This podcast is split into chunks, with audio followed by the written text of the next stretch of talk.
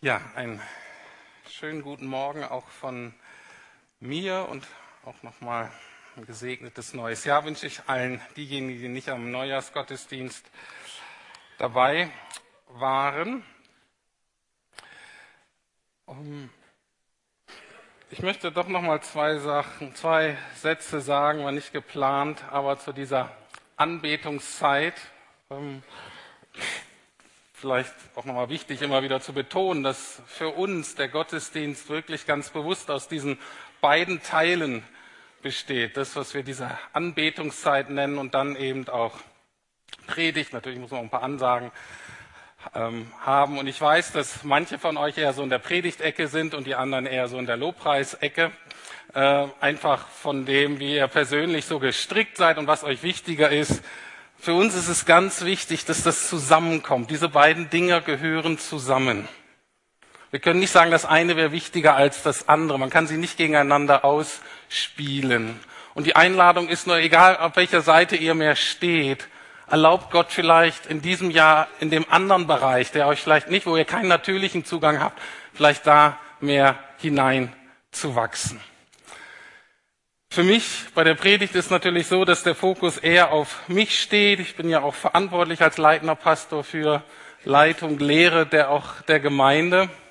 Und deswegen finde ich die Anbetungszeit eben so wunderbar, weil da eigentlich diese noch mehr menschliche Komponente eigentlich noch mehr rausgenommen sein sollte.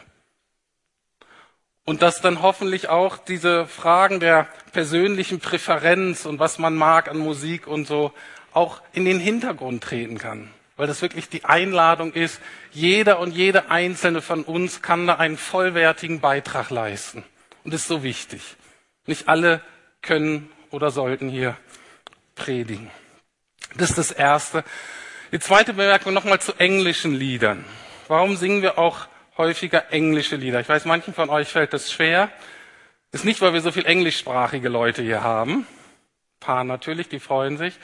Schon auch so, dass die Jugendkultur eher eine englischsprachige, eine amerika-orientierte äh, Kultur auch ist. Das heißt, für die jungen Leute ähm, ist das Singen von englischen Liedern auch ganz, ganz wichtig. Vielleicht ein Grund. Der Hauptgrund ist aber für mich, das Englisch mittlerweile ist es einfach die Weltsprache. Das heißt, wir singen hier manchmal Lieder, von denen wir genau wissen, die werden von Hunderten von Millionen Christen an diesem Sonntag gesungen.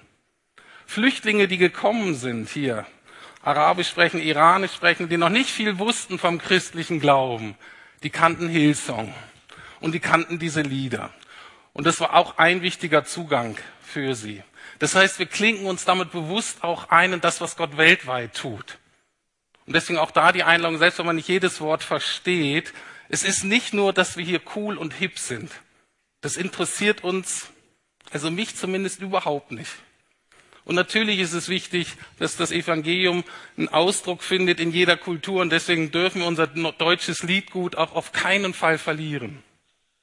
Aber das Englische ist als Ergänzung ganz, ganz wichtig, uns bewusst zu machen, wir sind ein Teil der weltweiten Familie Gottes. Und das ist auch wichtig, merke ich gerade, war gar nicht so geplant, aber das ist auch wichtig für dieses Thema heute, für uns als Christen in Berlin, die ja eher die Außenseiter sind. Und ich möchte euch mitnehmen auf meine Silvesterparty dieses Jahr, letztes Jahr. Und zwar meine Frau Deike und ich waren eingeladen von einer Kollegin zur Silvesterparty, die dann ganz bunt eingeladen hat eben Kollegen und Kolleginnen, Studienfreunde, Bekannte und so weiter. Und wir waren dann eine bunte Mischung von Leuten. Paare mit und ohne Kinder, Deutsche und Osteuropäer, viele, weil der Gastgeber ursprünglich aus Rumänien kam. Da waren Singles, noch jung und wahrscheinlich hoffend, dass sie noch einen Mann kriegen, vielleicht Familie gründen können. Dann gab es ältere Singles, alleinerziehende Mutter und auch ein schwules Ehepaar. Und das war so die Mischung. Und in anderen Kulturen ist ja so, dass man sich relativ lang unterhalten kann auf so Partys, ohne zu sagen, was man beruflich macht. Diese Freiheit gibt's in Deutschland leider nicht. Das ist so kulturell, ist das ganz oft so, man macht so ein bisschen Smalltalk, aber ganz schnell kommt noch, was machst du eigentlich beruflich? Was übrigens echt Kacke ist für die Leute, die gerade keine Arbeit haben. Und ich sage das gar nicht witzig, das ist wirklich schwierig. Keine feste Arbeit zu haben in anderen Ländern ist längst nicht so problematisch. In Deutschland richtig schlimm. Und das heißt, allein wenn du schon arbeitslos bist, vielleicht schon länger und kommst auf so eine Party, da willst du eigentlich gar nicht hin. Weil du weißt, um diese Frage werde ich heute nicht drum rumkommen. Bei mir ist es auch so, ich komme nicht drum rum durch diese Fra um diese Frage. Und ich finde es immer wieder faszinierend, wie die Leute darauf reagieren, dass ich sage, ich bin Pastor. Und die gucken mich völlig überrascht an und denken, wow, das ist ja interessant. Erstmal gar nicht negativ, aber eher mehr wie so ein interessanter Alien. Und ich frage mich immer, was denken die, wie so ein Pastor aussieht? Vielleicht ist es noch stärker, wenn ich mit meiner Frau komme, weil die fragen, wie kann ein Pastor so eine hübsche Frau kriegen? Kann natürlich auch sein. Jedenfalls verwundert mich das immer wieder. Das heißt, ich bin sofort im Gespräch und kann mich auch um gewisse Diskussionen denn nicht drücken. Und mein, der Gastgeber war auch so begeistert darüber, dass das allen so klar gemacht hat und auch laut gesagt hat. Und dann habe ich mich eben mit dem Wissenschaftler, der war Dozent und in einem Forschungsprojekt an der HU. Und klar kam ich sofort auf die Diskussion Schöpfung, Evolution, Urknall und so weiter, was ich wohl dazu denke. Der Gastgeber selber ist aus der orthodoxen Kirche ausgetreten und sagte, oh, dieser traditionelle Haufen und so weiter. Ich weiß, er hatte eine Frau geheiratet, die eher bürgerlich war, die auch kirchlich sozialisiert war. Und da waren so diese ganzen Themen. Ich gesagt, nee, jetzt muss ich über Frauenordination, Scheidung, all diese Dinge muss er jetzt hier reden. Und der Gastgeber war eben so begeistert, er ist selber ja aus der Kirche ausgetreten, dass er mich dann auch sofort hingeführt hat zu einem von den Schwulen aus dem Ehepaar und sagte, guck mal, der ist auch gerade aus der Kirche ausgetreten. Ihr habt bestimmt viele Dinge, über die ihr euch interessanterweise unterhalten könnt. Und ich dachte nur bei mir, na jetzt sind sie ja alle versammelt, meine lieben Bekannten. Evolution, Scheidung, Gendergerechtigkeit und Homosexualität. Es fehlt nur der Papst, Abtreibung und hungernde Kinder in Afrika, dann wäre die Runde an dem Abend komplett gewesen. Immer mit dem Hinweis, und was denkst du dazu? Für mich war das in dem Abend gar nicht so witzig, sondern ich habe mich dann einen Moment lang, obwohl ich mit meiner Frau da war, sehr alleine und auch überfordert gefühlt. Und ich wünschte, ich hätte eine Kleingruppe gehabt, einen Hauskreis, der ich hätte sagen können, kannst du für mich beten. Ich habe leider zurzeit keine und das werde ich auch ändern müssen und wollen. Ich habe mich als Außenseiter gefühlt. Und als Außenseiter hat man so die Tendenz, sich so zurückzuziehen, sich so zu schützen. Und ich habe dann, bin nochmal so in mich gegangen und mir ist in einem Gespräch mit einer von Deikes Kollegen, die ich mittlerweile auch gut kenne, mit der Deike befreundet ist, habe ich dann auch so gesprochen. Und die sagte Folgendes, wir haben dann so über Selbstbestimmung geredet und für sie war es eben auch so, dass diese Selbstbestimmung für sie das allerhöchste Gut ist. Und wir haben es so verglichen mit anderen Kulturen. Und dann habe ich ihr aber gesagt, ja, das ist natürlich wirklich ein hoher Wert, aber der kommt auch zu einem Preis. Wenn wir so viel selbst bestimmen, dann sind wir auch oft sehr alleine mit uns selbst. Und da ist mir aufgefallen, dass die Gefahr ist in unserer Kultur, anders als in der traditionellen Kultur. In der traditionellen Kultur gibt es so einen Mainstream und ein paar Außenseiter.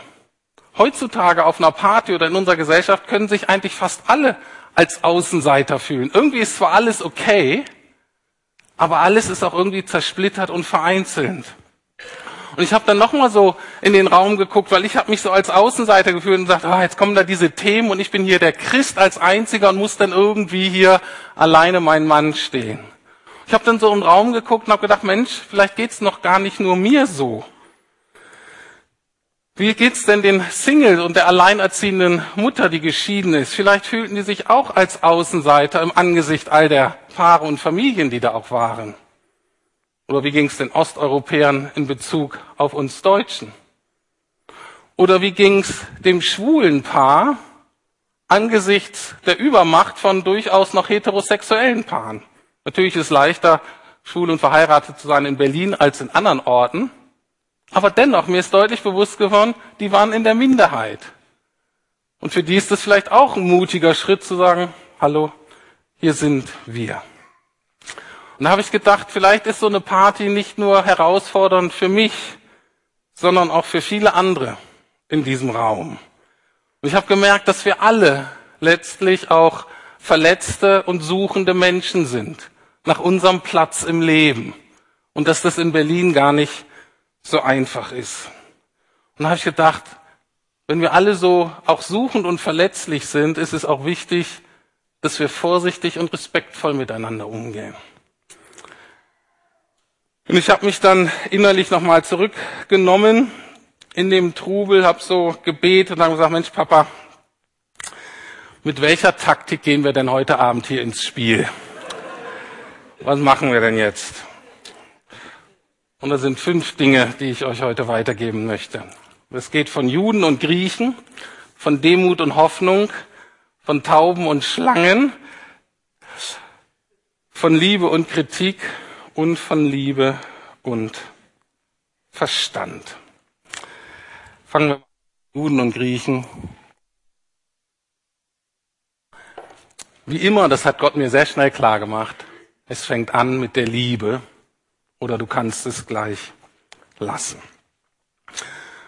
Und ich wurde erinnert jetzt in der Vorbereitung an den Vers, an etwas, was der Apostel Paulus geschrieben hat, einer, der am Anfang der Christenheit ja so unterwegs war und der immer, immer absoluter Außenseiter war, egal wo er war. Und er sagt Folgendes, denn obwohl ich frei und von niemand abhängig bin, habe ich mich allen zum Diener gemacht, um so viele wie möglich zu gewinnen. In seiner Kultur gab es auch sehr unterschiedliche Gruppen, vielleicht noch stärker als bei uns heutzutage. Er sagt von Juden und Griechen, von Starken und Schwachen. Bei uns ist das eben die Truppe, die ich so beschrieben habe. Unterschiede religiöse, konservative, Atheisten, Liberale, Queers, CEOs, Langzeitarbeitslose. Alle diese Unterschiede. Und Paulus sagt, ich bin so fest gebunden an Jesus und an seiner Liebe zu mir, das macht meine Identität so sicher und fest, dass ich deswegen so ganz frei und unabhängig von den Menschen bin, so dass ich mich auf jede einzelne einstellen kann. Und ich habe nochmal von Paulus so gehört, wie er reingehen kann in die Beziehung, ohne sich selbst rechtfertigen zu müssen, ohne sich verteidigen zu müssen, ohne sich Angst zu haben, attackiert zu werden und sagen, ich bin sicher in der Liebe Gottes. Und deswegen kann mir eigentlich auch nichts passieren. Und ich habe mich dann auf der Party in dem Raum umgeguckt natürlich gibt es da Leute, die finde ich sympathischer als andere und Leute, mit denen ich gern reden würde und andere, die ich lieber vermeiden würde, manche, die mir wirklich auf den Keks gehen. Und ich habe so gedacht, nee Gott, ich will hier keine Unterscheidung treffen.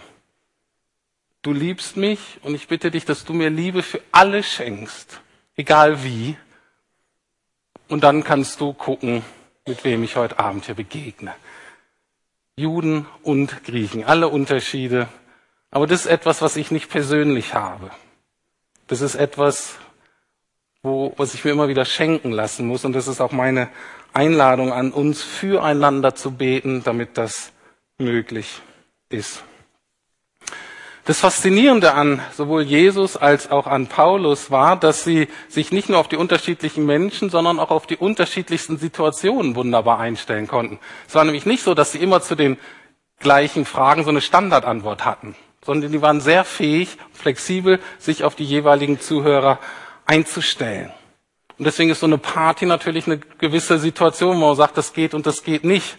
Natürlich die Frage bei einer Begegnung, wie viel Zeit habe ich eigentlich? Kenne ich die Person? Werde ich die nochmal treffen danach? Habe ich eine Beziehung mit der? Das heißt, ist das ein Arbeitskollege?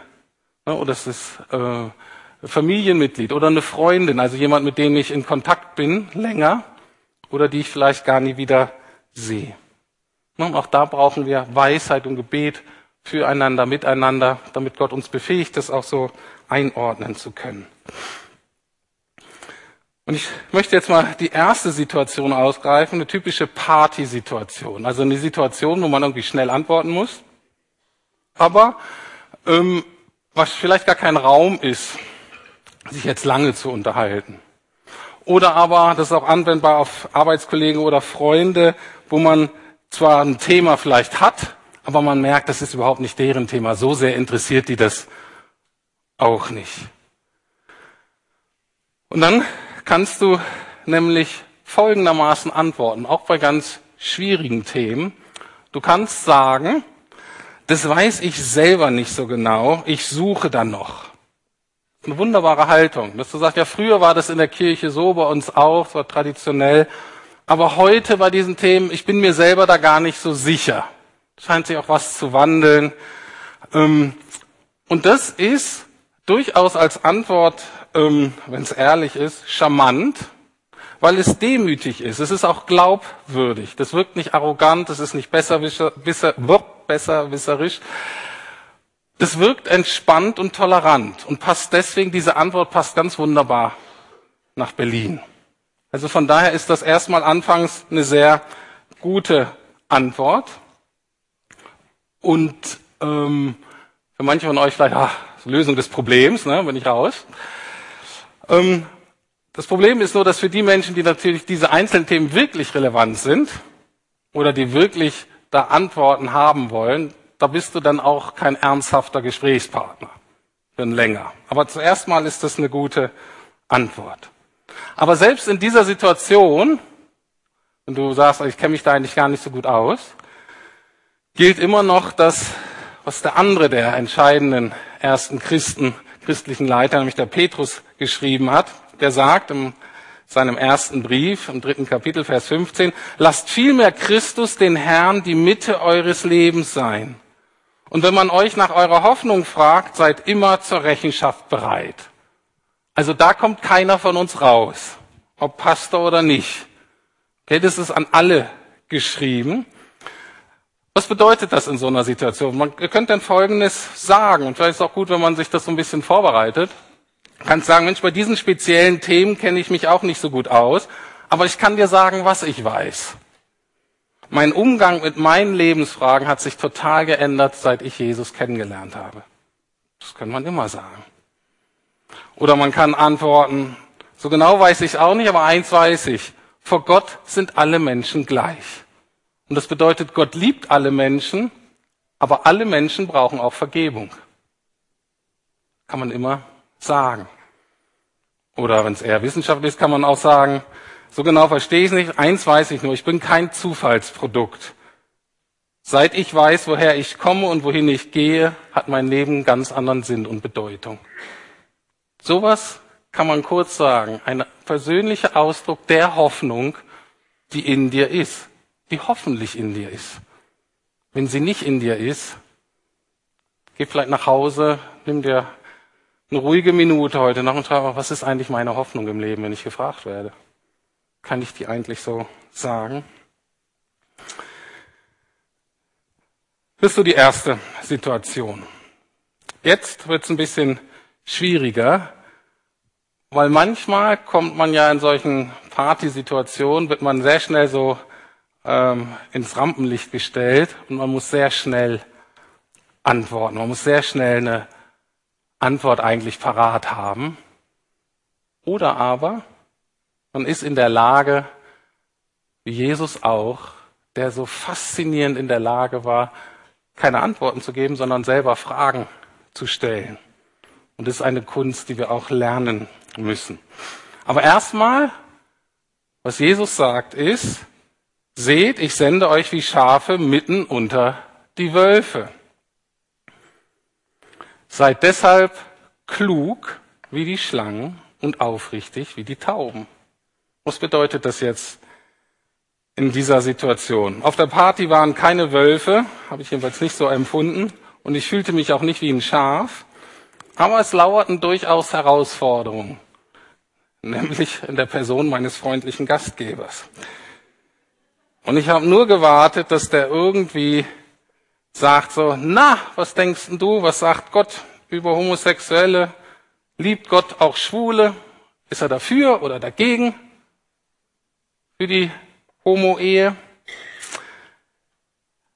Je nach Kontext, und Berlin durchaus häufiger, hat diese Frage eine hohe Brisanz und ungefähr die gleiche Qualität, wie wenn jemand mich fragen würde, was denkt Gott denn über Holocaust oder über die Vergewaltigung von Ehefrauen? Da kannst du auch nicht sagen, boah, so genau weiß ich das auch nicht.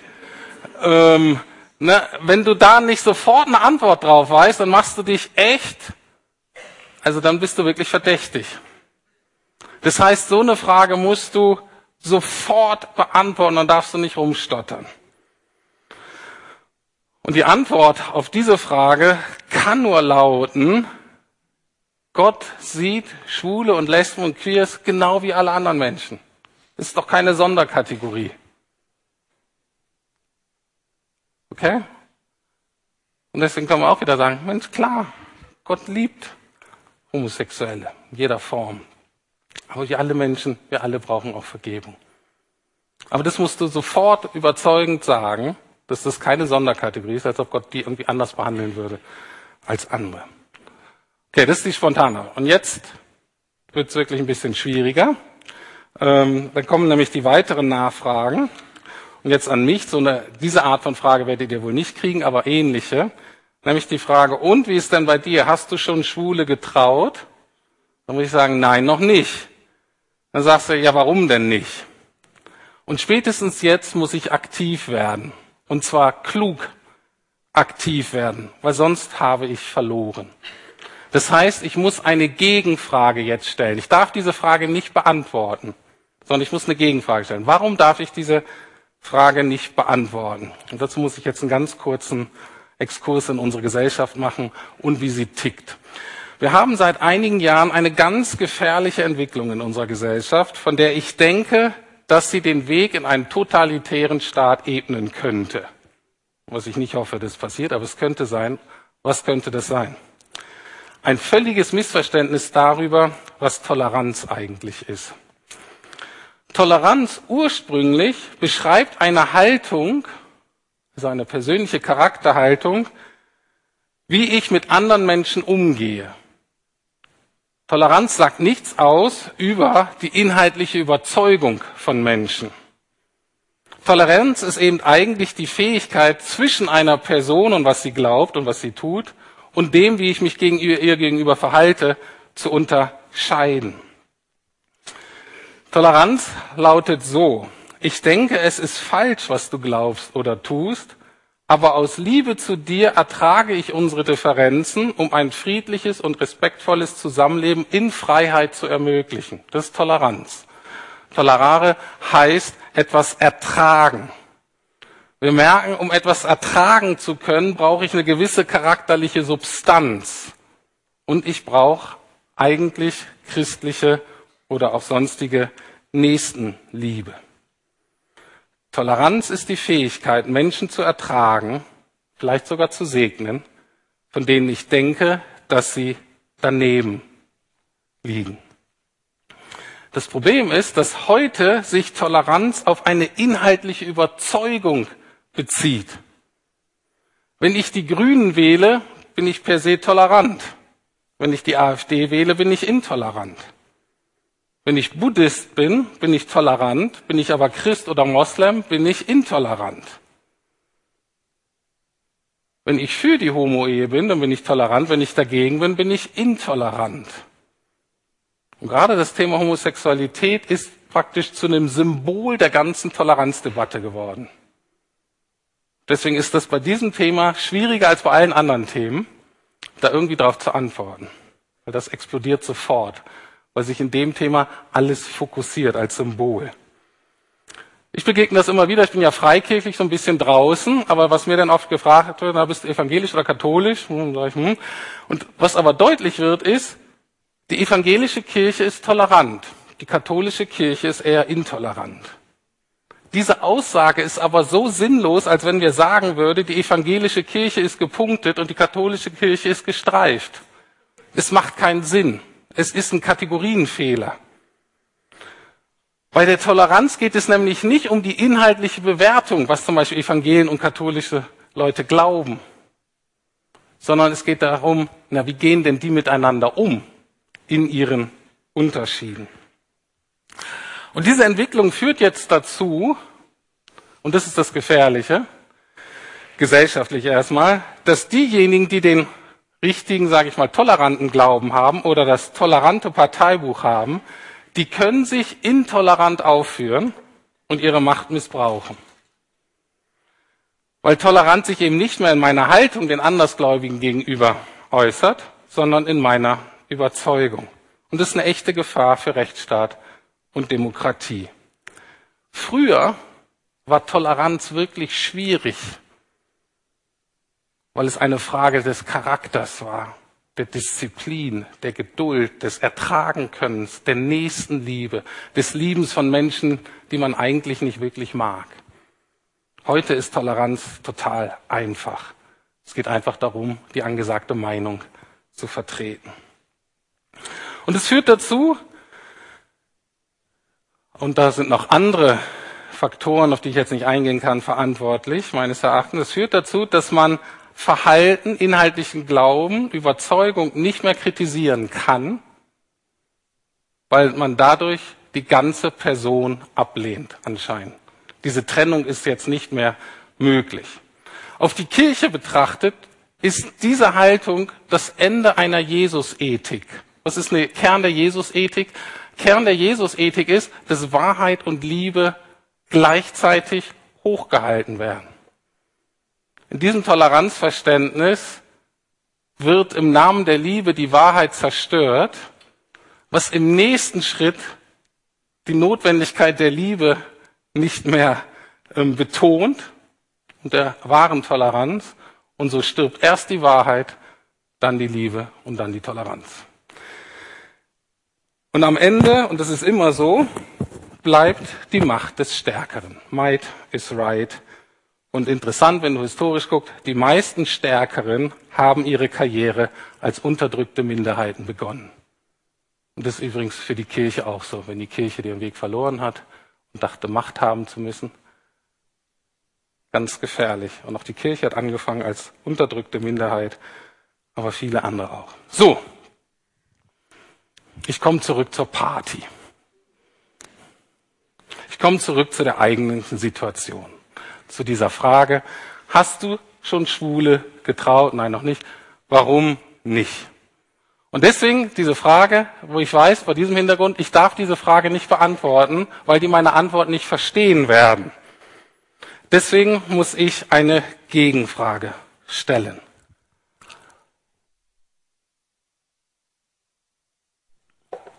Interessiert dich denn wirklich, was ich glaube und warum? dann können wir sehr gerne drüber reden. Aber das sprengt den Rahmen von Smalltalk, wenn du mich wirklich verstehen willst.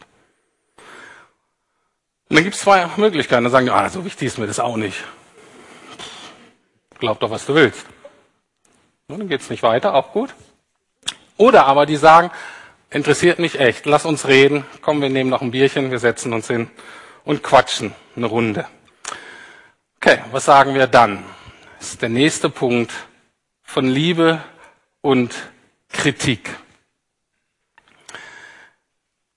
Paulus beschreibt diese zutiefst christliche Wahrheit, wie Gott uns gegenüber ähm, sich entschieden hat zu verhalten, folgendermaßen. Gott aber, Römer 5, Vers 8, Gott aber erweist seine Liebe zu uns darin, dass Christus für uns gestorben ist, als wir noch Sünder waren, oder andere übersetzen, als wir noch seine Feinde waren. Das ist ganz wichtig als Hintergrund. Und ich gehe jetzt mal weg von der Party in einen anderen Kontext, wo jemand auch kritische Fragen gestellt hat, aber wir Zeit hatten. Und zwar hatte ich letztes Jahr ein Interview mit einer Reporterin vom Tagesspiegel, die eben so fragte, was so sich interessiert hat für Freikirchen und dann eben die Frage irgendwann, na, was ist denn Ihre Meinung zu dem Thema, zu den Themen Abtreibung, Homosexualität und Scheidung? Okay, so, was sagen Sie dazu? Das ist wieder die Zeit für eine Gegenfrage. Und das ist das, was ich hoffentlich auch auf der Party gefragt hätte. Und ich habe die Reporterin gefragt, was steht denn im Zentrum des christlichen Glaubens? Was sagen denn die Christen, was Jesus getan hat? Seht ihr, was ich da merke? Ich gehe raus aus meiner individuellen Überzeugung und sage, ich bin hier Repräsentant einer Gruppe. Was wissen denn Sie über das Christentum, über den christlichen Glauben? Und dann sagt sie, ja, Jesus ist am Kreuz gestorben. genau, sage ich. Wissen Sie noch warum? Also was wird da immer gesagt? Na, ihr sagt ja immer, Jesus ist am Kreuz für unsere Sünden gestorben. Genau das sagen die Christen, äh, jeder Couleur. Ähm, und wissen Sie, was das bedeutet? Sagt sie, nee, so richtig nicht. Da sage ich, was das bedeutet, ist, dass für uns Christen Liebe und Kritik zusammengehört. Für uns ist das Kreuz das Symbol, der Mittelpunkt des christlichen Glaubens ist folgende Realität. Dass ich etwas falsch gemacht habe, das heißt, dass es jemand gibt, der mich kritisiert und sagt, das ist nicht in Ordnung, der aber gleichzeitig mich so sehr liebt, dass er mein Problem für mich löst. Und ich habe der Reporterin gesagt, deswegen ist es für mich selbstverständlich völlig in Ordnung, dass ich Gott erlaube, mich zu kritisieren, weil ich weiß, dass er es immer gut mit mir meint. Dass wenn er mich kritisiert, das nie ist, weil er mich nicht liebt, sondern er macht es nur, weil er mich liebt. Ich habe dann gefragt, wie ist es denn in Ihrer Partnerschaft oder Freundschaft? Von wem lassen Sie sich denn kritisieren? offensichtlich, man lässt sich eigentlich nur von Menschen kritisieren, von denen man zumindest ein Grundvertrauen hat, dass sie einen lieben und dass sie es gut mit einem meinen. Oder ein Chef, der einen vielleicht irgendwie ein hartes Feedback gibt. Das kann man ertragen, weil man wirklich weiß, der ist eigentlich für mich und der will mich weiterbringen. Dann geht das. Wir können das aber nicht ertragen, wenn man denkt, der meint es oder die meint es eigentlich nicht gut mit mir. Und so ist es mit Gott. Wir erlauben das, weil wir wissen, dass er es gut mit uns meint. Und deswegen die Frage, darf Ihr Freund oder Ihre Freundin eine eigene Meinung haben und die auch äußern? Und Sie sagen, ja, natürlich darf sie das. Oder er. Und dann habe ich gefragt, und darf Gott heute noch eine eigene Meinung haben? Darf Gott sagen, was er will und denkt und für richtig hält? Darf Gott anderer Meinung sein als ich? Hier heute in Berlin? Oder ein Afrikaner im 19. Jahrhundert? Oder ein Italiener im 13. Jahrhundert?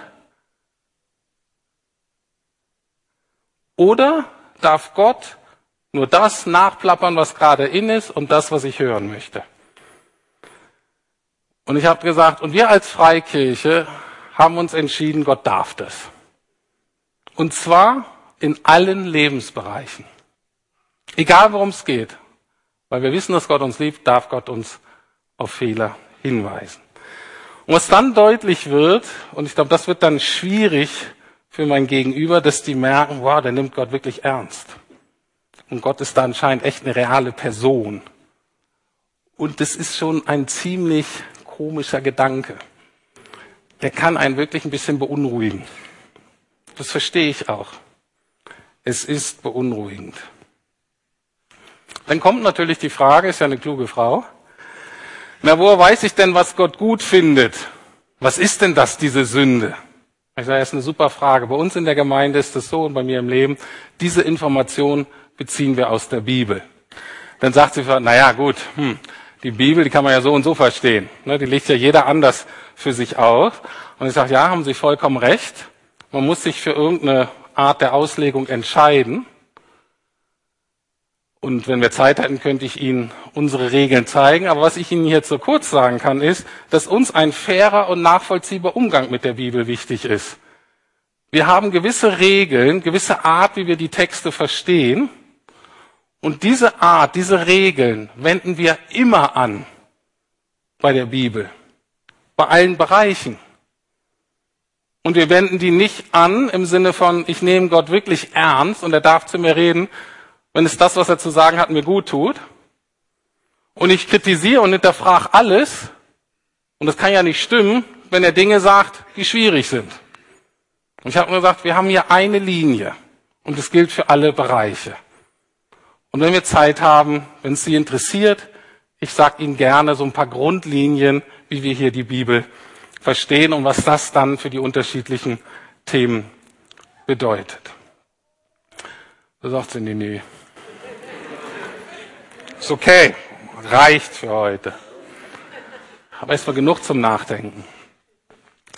Und dann habe ich natürlich zum Schluss gesagt, es geht uns letztlich nicht um die Bibel an sich, sondern es ist für uns Gottes Geschenk, durch das Menschen Jesus kennenlernen können, der wirklich auch real ist für uns. Und aus der Beziehung zu Jesus klären sich dann alle einzelnen intellektuellen oder ethischen oder sonstigen Fragen, die man noch hat. Das war das Gespräch mit dieser Reporterin. Ich glaube nicht, dass ich sie inhaltlich überzeugt habe, aber ich glaube, sie respektierte meinen bewussten, verantwortungsvollen Umgang mit diesen Themen. Und wir haben uns verabschiedet in gegenseitigem Respekt. Und es war eine gute Grundlage für weitere Gespräche. Ich habe sie noch nicht wieder gesehen. Vielleicht kommt sie noch mal für die nächste Runde.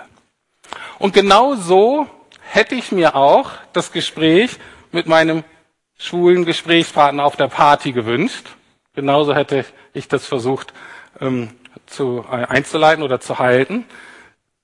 Die Sache ist nur die, zu diesem Gespräch ist es nie gekommen. Kurz in meinem Kopf, aber nie in Realität. Warum nicht?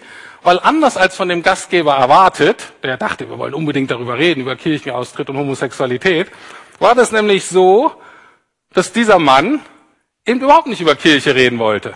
Und auch nicht über seine sexuelle Orientierung mit mir. Vollkommen verständlich. Warum sollte er auch?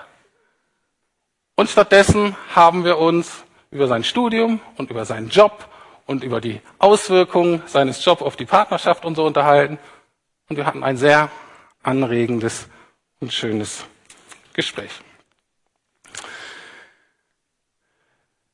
Und jetzt der letzte Schritt.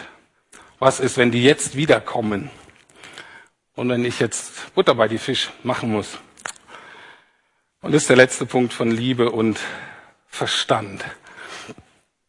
Ne, was sind die Themen von Leuten, die jetzt immer wiederkommen, vielleicht in der Familie oder hier in der Gemeinde, äh, Freunde, Arbeitskollegen, die na, was, mich interessiert wirklich dieses spezielle Thema. Wie reagieren wir da?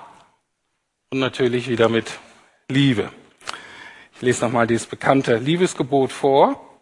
Jesus sagt da, du sollst den Herrn, deinen Gott, lieben von ganzem Herzen, mit ganzer Hingabe, mit deinem ganzen Verstand und mit aller deiner Kraft und deinen Nächsten lieben wie dich selbst. Keiner von uns oder die wenigsten von uns sind Experten auf allen Gebieten. Ne? Glaube und Wissenschaft, sagt die Bibel wirklich zur Homosexualität? Wie ist es mit der Frauenordination? Ähm, Wie kann Gott das Böse zulassen? Evolution und so weiter. Aber wir können zwei Dinge tun, die für uns alle gilt. Das erste ist, auch wir sind aufgefordert, Gott mit unserem Verstand zu lieben. Und das ist leider auch in dieser Gemeinde unterentwickelt. Wir leben Gott vielleicht mit unserem Willen, mit unseren Gefühlen, vielleicht mit der Lebensstilentscheidung, aber dass wir Gott mit unserem Verstand lieben, dass wir begeistert darüber sind, diese Welt zu verstehen und Gott zu verstehen und seinen Wegen nachzudenken und dass uns das zur Anbetung führt. Das ist ein bisschen unterentwickelt. Aber Jesus sagt, es gehört zum Liebesgebot dazu, Gott auch mit meinem Verstand zu ehren und zu lieben. Und das Zweite ist, wenn ich meinen Nächsten wirklich liebe, dann kümmere ich mich darum, dass diese Person Antworten findet, selbst wenn das Fragen sind, die mich persönlich nicht so wirklich interessieren. Da könnt ihr gern zu mir oder zu anderen kommen. Es gibt zu jedem dieser Themen gute Literatur und auch sehr Hilfreiches auf YouTube. Man muss dann nur ein bisschen die richtigen Leute finden. Ähm, aber auch da gibt es sehr gute Sachen. Und auch das ist ein Teil von unserer Verantwortung und von unserer Anbetung Gottes gegenüber. Ich komme zum Schluss. Ich habe ja gesagt, gemeinsam als Außenseiter in Berlin. Und gemeinsam möchte ich betonen, dass wir in vielen Situationen vielleicht Außenseiter sind, aber wir sollen nie Einzelkämpfer sein. Und deswegen das eine wichtige und auch unser Anliegen für 2019, dass jeder von uns, jeder, der hier irgendwie zur Lukasgemeinde Folgendes sagen kann, was Paulus in Epheser 2 schreibt. So seid ihr also keine Fremden mehr, geduldete Ausländer, sondern ihr seid Mitbürger der Heiligen und gehört zur Familie Gottes. Wir alle brauchen Gemeinschaft und müssen das Gefühl haben, dass wir nicht irgendwie nur ertragen sind, geduldet, sondern wirklich Teil einer Gemeinschaft. Und das hoffe ich und bete ich für jeden von uns, dass wir Teil von einer Familie, von Freunden sind, von Geschwistern sind, wo wir sagen, da sind Menschen, die stellen sicher, dass ich nicht allein den Herausforderungen dieses Lebens gegenüberstehe. Ich kann sagen, das ist gemeinsam. Da sind Menschen, die mich und meinen Alltag sehen und mich darin unterstützen. Und das andere gemeinsam, dass wir uns immer wieder erinnern müssen, dass egal in welcher Situation wir stehen, Folgendes gilt. Und mit diesem Bibelwort möchte ich schließen. Römer 8. Viele glauben, das ist das beste Kapitel der Bibel. Ähm, das Ende von Römer 8. Was sollen wir jetzt noch dazu sagen? Wenn Gott für uns ist, wer könnte dann gegen uns sein? Vers 31 und dann zum Schluss. Denn ich bin überzeugt, weder Tod noch Leben, weder Engel noch Teufel, weder Gegenwärtiges noch Zukünftiges, weder hohe Kräfte noch tiefe Gewalten. Nichts in der ganzen Schöpfung kann uns von der Liebe Gottes trennen, die uns verbirgt ist in Jesus Christus, unserem Herrn. Mit dieser Liebe, dieser tiefen Überzeugung, mit dieser Realität, in der wir leben, da übersteht man denn nicht nur eine herausfordernde Silvesterparty, sondern damit können wir auch mutig und zuversichtlich ins neue Jahr gehen. Und das wünsche ich uns allen. Amen.